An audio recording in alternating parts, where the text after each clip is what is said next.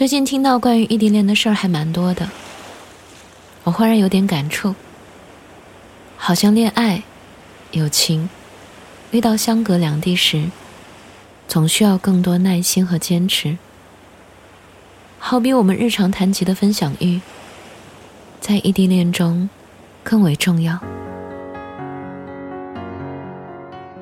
嗨，今天的你过得还好吗？这里是半岛玫瑰，我是玫瑰。新浪微博搜索“台风和玫瑰”，可以找到我。我记得那会儿我们聊天的时候说，会觉得谈一场异地恋也不错，它更能考验两个人对这段感情的信心，克制想念和爱，虽然他们满的快要溢出来了。学会面对孤独，知晓爱一个人不容易。但异地恋中的小事儿也很容易被放大。分享欲就好比两个人之间细微的电流，通过日常分享的小事儿，假装看得见对方眼里的星空和夕阳。有人说，也会有对方不在我身边时很沮丧的念头，会担心。怕对方有其他的心思，我们不像其他情侣那样，因为日常生活的相处而变得熟悉。我们很多时候要靠猜，靠分享欲，才知晓彼此间的热情到底有几分。由此会觉得分享欲尤为重要。也有人说，其实大家都很忙，热情有限，每个人。只会分享给自己喜欢的人，所以异地恋中的分享欲才更为重要。不是好奇你中午吃了什么，不是说你看到美好的事物我就遇不到，只是想你欢呼雀跃的分享给我。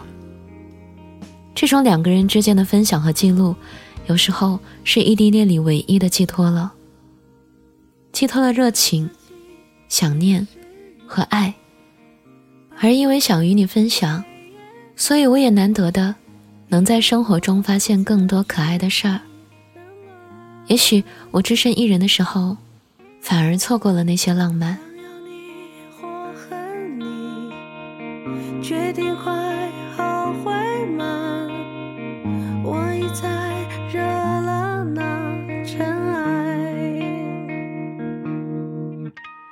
思念一种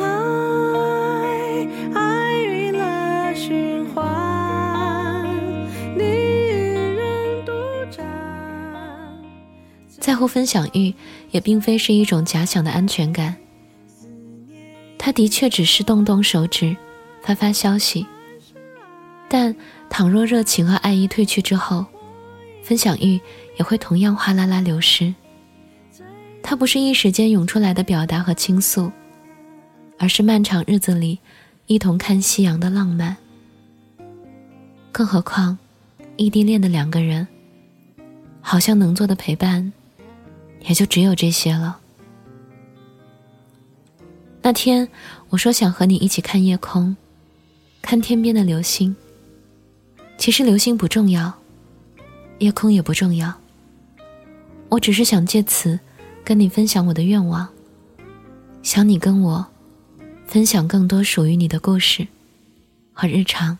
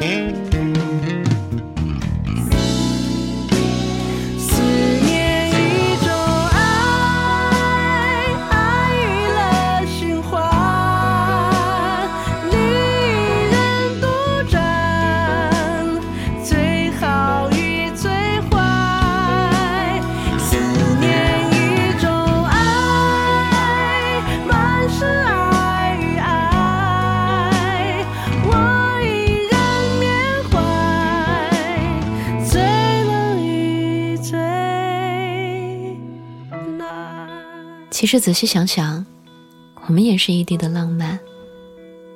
这么多年，坚定的陪伴，虽未见面，却觉得心中充盈且幸福。文章来自阿莫学长。晚安，在异地的，一直陪着我的，想念着我的小耳朵。